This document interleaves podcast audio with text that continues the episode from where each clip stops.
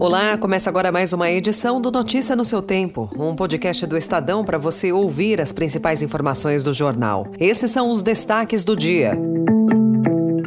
Luta com Hezbollah faz Israel esvaziar fronteira com o Líbano. Banco Central quer limitar a 12 o número de parcelas sem juros no cartão de crédito. E a seca histórica no Amazonas, que ameaça a indústria em Manaus.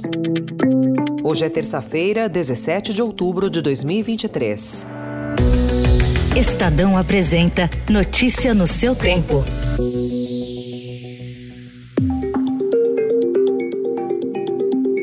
primeira vez em 17 anos, Israel anunciou um plano de remoção da população que vive nas proximidades do Líbano. Com a intensificação de ações do Hezbollah, que é o grupo xiita libanês aliado ao Hamas, o governo israelense decidiu remover moradores de 28 núcleos em uma faixa de 2 quilômetros ao longo da fronteira. Cinco pessoas morreram na região por disparos vindos do Líbano. Israel e Hezbollah são inimigos declarados e travaram uma guerra de um mês em 2006. Israel considera o grupo xiita, apoiado pelo Irã, a sua ameaça imediata mais séria. A estimativa é de que a milícia tenha 150 mil foguetes e mísseis. A maior preocupação de Israel é de que o Hezbollah se junte ao Hamas e abra uma segunda frente na guerra. O presidente dos Estados Unidos, Joe Biden, vem alertando o Hezbollah e o Irã para que não se envolvam no conflito. O Hamas divulgou ontem um vídeo de uma refém francesa de 21 anos levada para Gaza. Segundo um jornal israelense, a jovem foi reconhecida pela família. Na gravação, ela aparece recebendo cuidados médicos e pede para que a tirem de lá o mais rápido possível.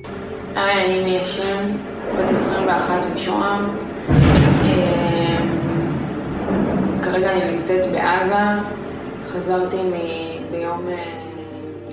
o governo de Israel disse ontem que 199 pessoas foram sequestradas e estariam presas no enclave palestino.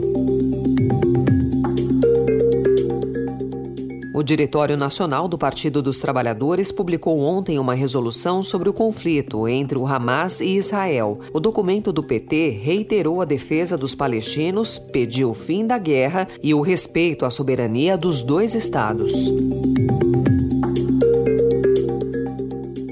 Para finalizar os destaques internacionais, o acordo entre o governo do presidente Joe Biden e a ditadura venezuelana, comandada por Nicolás Maduro, no qual os Estados Unidos aliviariam as sanções à indústria petrolífera da Venezuela. Em troca, o regime permitiria uma eleição presidencial competitiva e monitorada internacionalmente no próximo ano. Espera-se que a assinatura do acordo aconteça hoje, durante uma reunião prevista para ocorrer em Barbados, com a presença de autoridades autoridades americanas.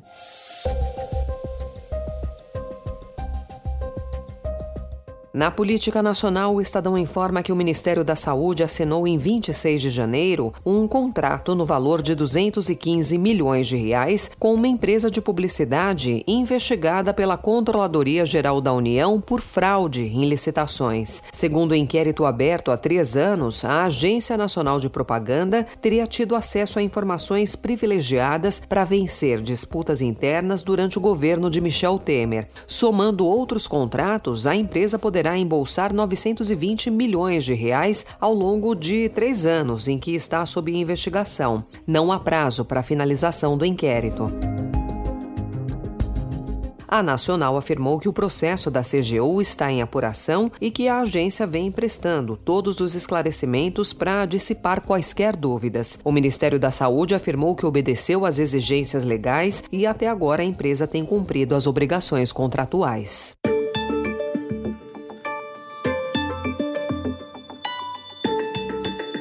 Em economia, o Banco Central, que tomou a frente da mediação nas negociações para regulamentar as operações no rotativo do cartão de crédito e sinalizou que será necessário fazer uma limitação no parcelado sem juros. Em reunião ontem com representantes de 12 entidades da indústria de cartão em São Paulo, o presidente do BC, Roberto Campos Neto, sugeriu um limite de 12 parcelas. O encontro terminou sem acordo. Uma nova reunião foi marcada para daqui a 15 dias.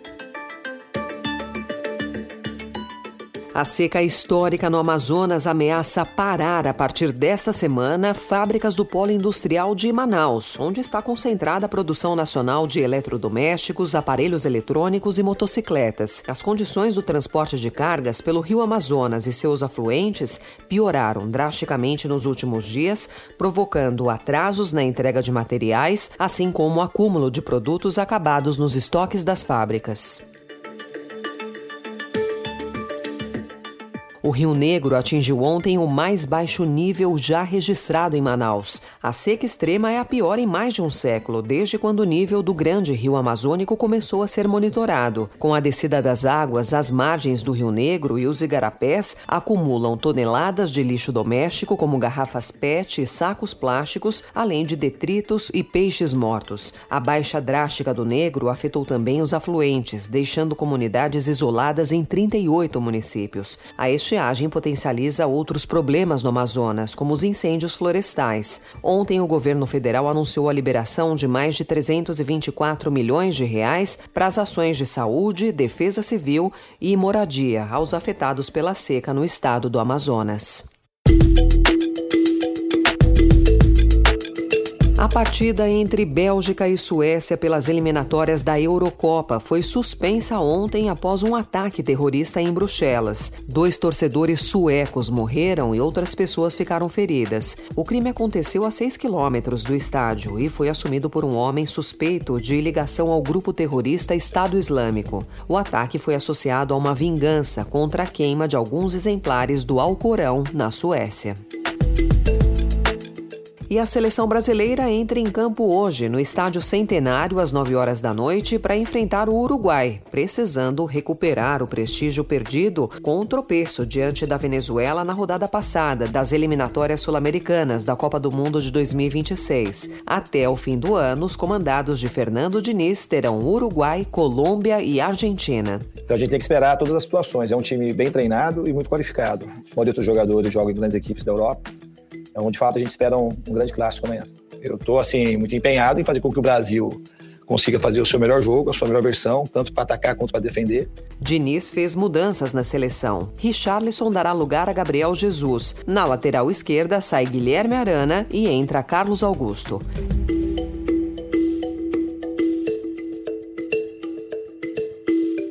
Essa foi mais uma edição do Notícia no seu tempo, com apresentação e roteiro de Alessandra Romano, produção e finalização de Felipe Caldo. O editor de núcleo de áudio é Manuel Bonfim. Obrigada pela sua escuta até aqui e até amanhã. Você ouviu Notícia no seu tempo.